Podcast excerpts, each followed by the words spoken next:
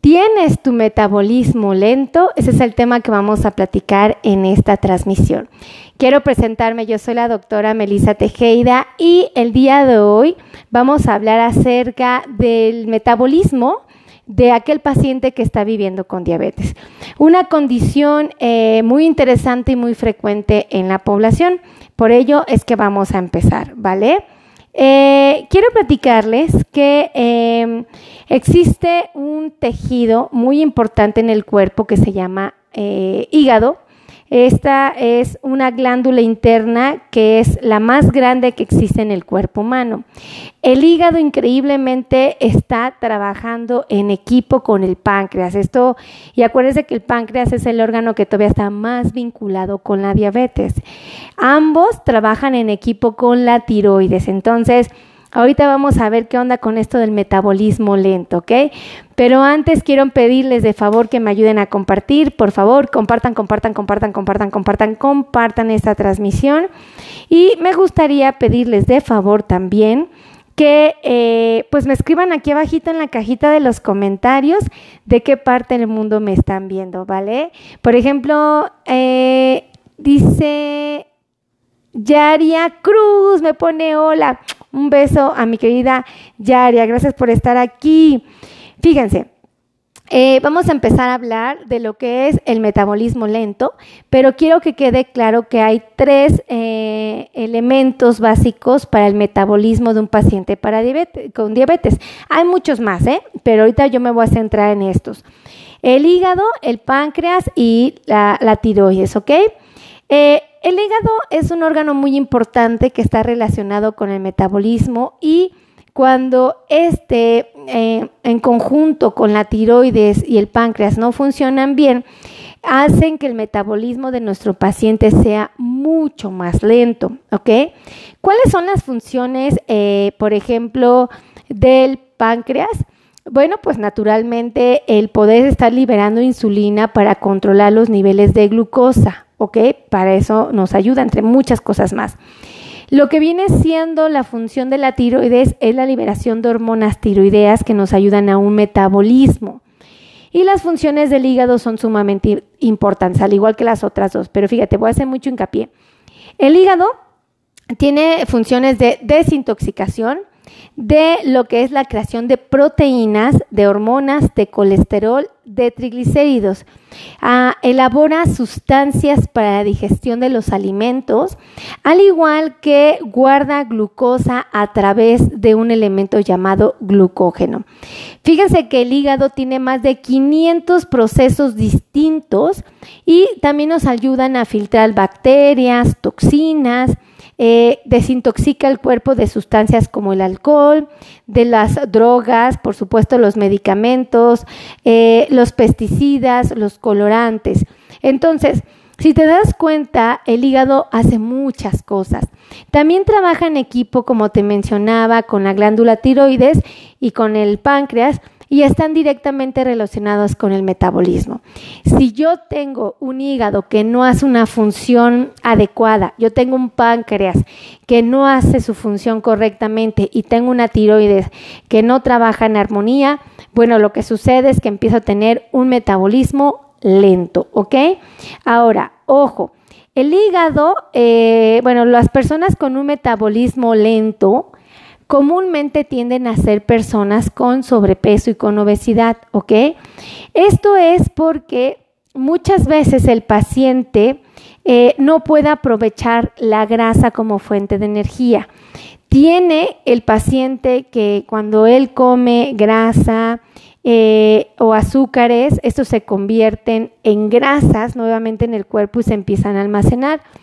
Dentro de esta situación, esta grasita tiene la capacidad de empezar a rodear el hígado y a esto es a lo que llamamos hígado graso.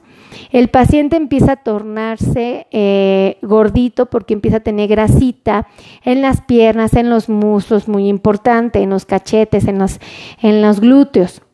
Ajá. El paciente también empieza a tener un abdomen prominente.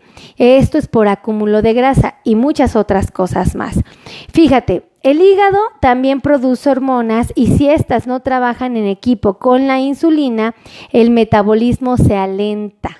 Entonces, si tú eres un paciente con diabetes y estás teniendo problemas a nivel del hígado, es hasta cierto punto natural que eh, tu metabolismo sea sumamente lento.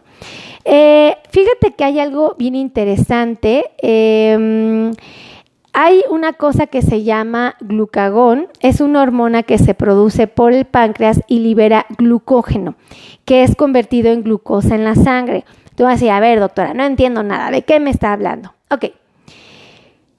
Eh, cuando yo tengo falta de glucosa en la sangre, o porque no comí bien, o porque me puse mucha insulina, o porque las pastillas me están llevando a tener hipoglucemias, o porque hice mucho ejercicio, en fin, cuando yo tengo un nivel de glucosa bajo eh, del que necesito, lo que sucede es que en ese momento se empieza a liberar una hormona eh, a través de, eh, se empieza a liberar una hormona que se llama glucagón.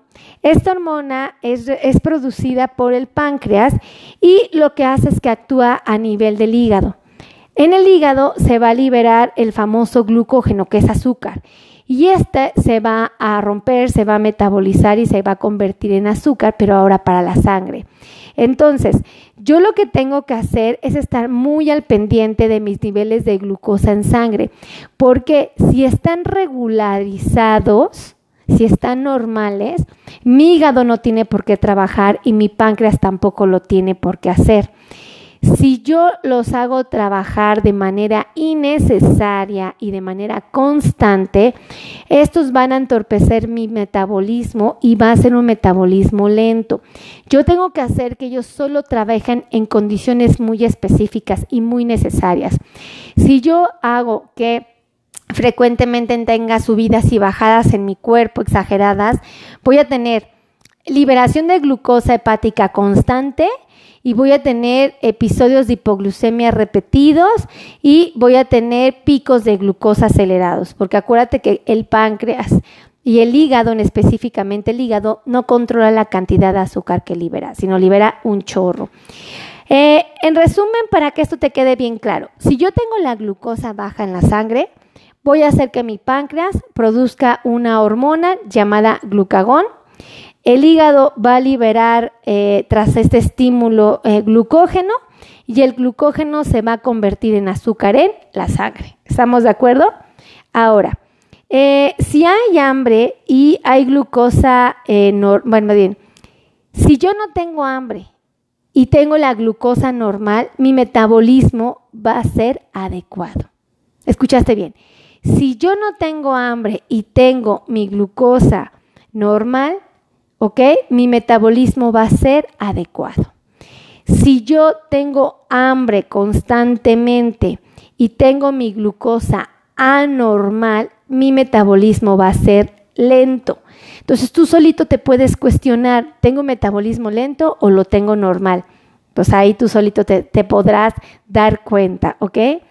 Cuando el hígado falla, cuando el hígado no es capaz de producir eh, o liberar glucosa, para regular mis niveles de azúcar en sangre, eh, voy, a, voy a experimentar hipoglucemias, que son bajones graves.